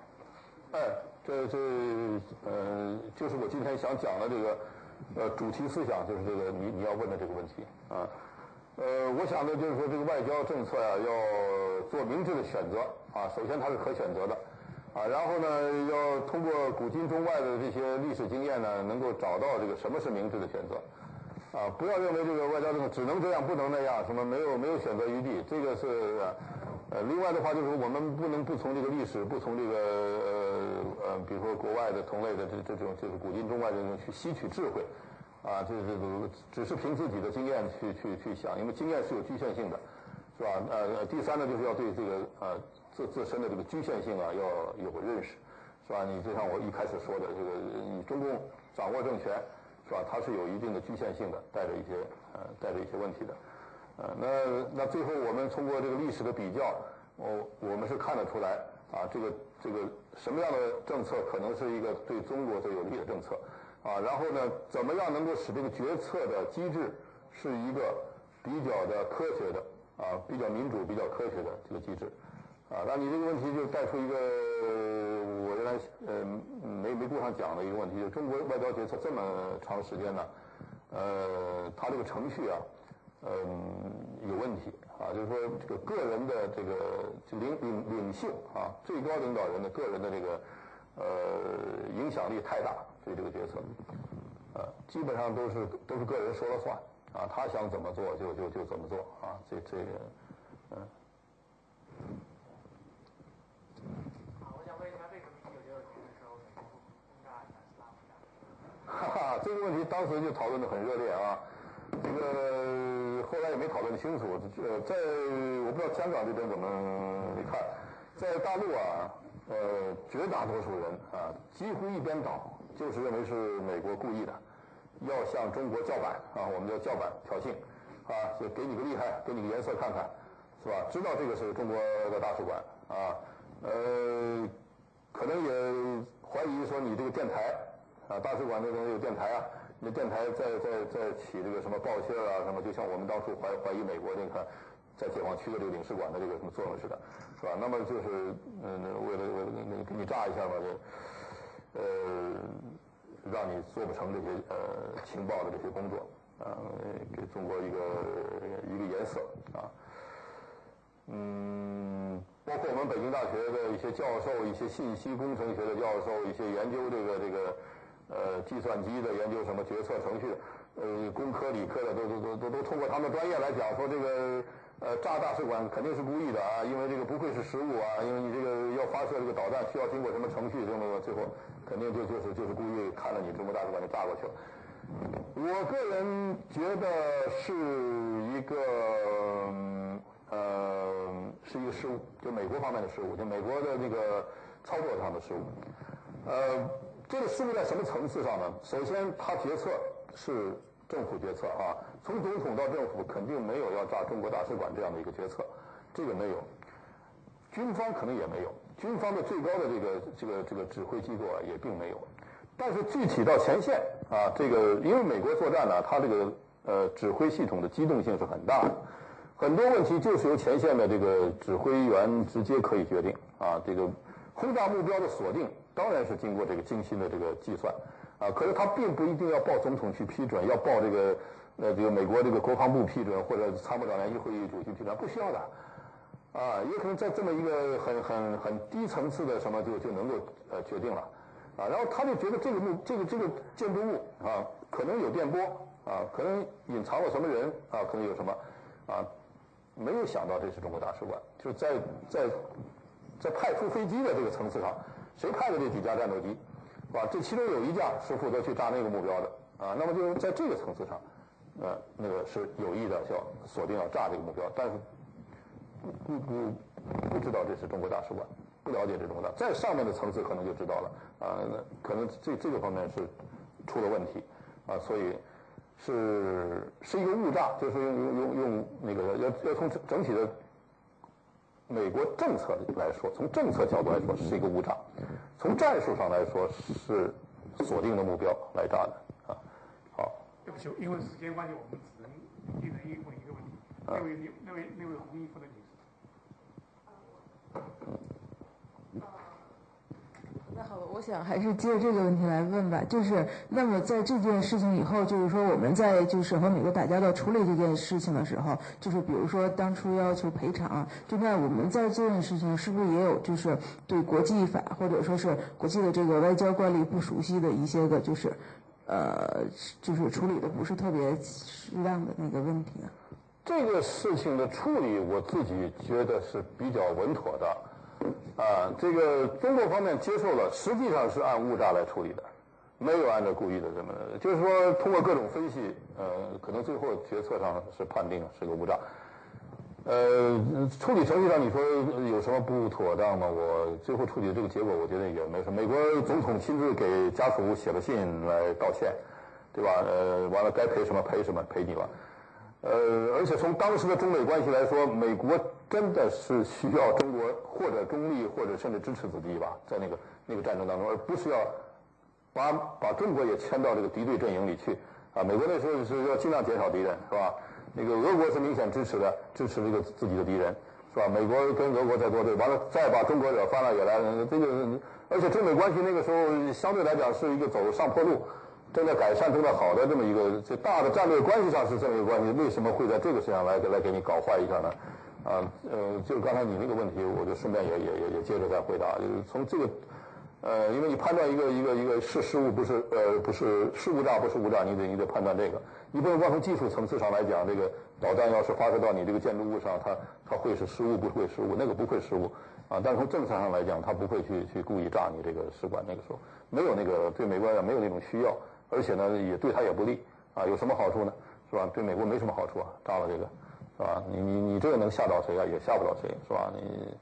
呃，但是把中美关系搞坏了，反而那个时候是最不能搞坏的时候啊。这个中国方面的处理，我又比较理智，而且从那个情况来看，就是说明中美关系呢，到了到了二十世纪末这个时候呢，已经开始走向比较成熟的。一种关系，特别是这个危机处理的这种这种机制啊，这种经验啊，这种呃比较成熟了啊，能够处理这些危机。后面发生的就更多，嗯嗯。那这样最后一个问题好吧？嗯。这总监，总监同志。你好，我想请问一下，您认为现当前的中美和中世界的关系是否已经进入正轨了？还有什么地方需要改进？还有像最近发生的那个格鲁吉亚事件，目前如果美国和俄罗斯双方关系紧张的话，您认为如果中国的那个在外交方面应该是更加偏向于让美国在世界上独大呢，还是更加偏向于那个稍微弱一方的俄罗斯，使得世界上更均衡一些？嗯，呃，美国和中国的关系呢，目前来讲是相对比较稳定，嗯，比较成熟的一种关系。呃，要说呢，应该是怎么讲？就是说，你如果不是抱很高的希望的话，就是说，呃，那就可以，这种关系现在就可以。呃，一般我们一个说法就是说，中美关系现在看来啊，就是说，呃，有时候会有些波动啊，但是好也好不到哪儿去，坏也坏不到哪儿去。呃，就这么一个情况啊，呃，然后从中国的这个国际地位来考虑呢，肯定不希望呃有一个超级大国唯一的一个霸权，啊，而希望均衡，希望国际均衡，啊，所以你从这个角度来看呢，中国处理格鲁吉亚呃这个这个问题的时候呢，呃，就是我刚才也讲过了，它是摆在一个呃试图还是平衡的这个位置上，也不想太偏向哪一边，嗯。呃呃嗯。如果不偏向俄罗斯的话，现在感觉俄罗斯不像当初的苏联与美国稍微弱一些。嗯嗯呃，中国当然这个外交政策我不能说有太大的发言权啊，这现在这个外交政策我不是研究现实问题的。呃，我想中国至少呃不会去跟俄罗斯为难。啊，这这个是个什么底线？但另一个界限呢，就是说中国呢，它不能公开的去支持俄罗斯，啊，就你要我跟着你去承认，我就跟着你承认，那就是说要得罪美国了，是吧？中国为什么要得罪美国？为了俄国来得罪美国吗？为了格鲁吉亚的那个问题去得罪美国嘛？这个这个这个跟中国没有没有这个必要，啊，这这是这个，反正。那谋求平衡的，它最高的线和最低的线应该是在这个这个地方，啊，呃，这个世界只有一个呃超级大国啊，完了这个呃由它来确定国际游戏的规则，啊，由它来定谁是邪恶势力，谁是恐怖势力，完了由他来带头去可以随意的就打击呃他认定的这些邪恶国家什么恐怖势力是吧？这肯定不是这个世界的一个合理的秩序，啊，这肯定不是合理的。中国不希望是这样一个局面，嗯，所以就是所谓反对单边主义，这个是是这样。嗯，那个对不起啊，因为大家都很热烈，但是因为确实是因为时间关系，我们这个房间还要呃还回去。嗯，好，谢谢大家，谢谢大家。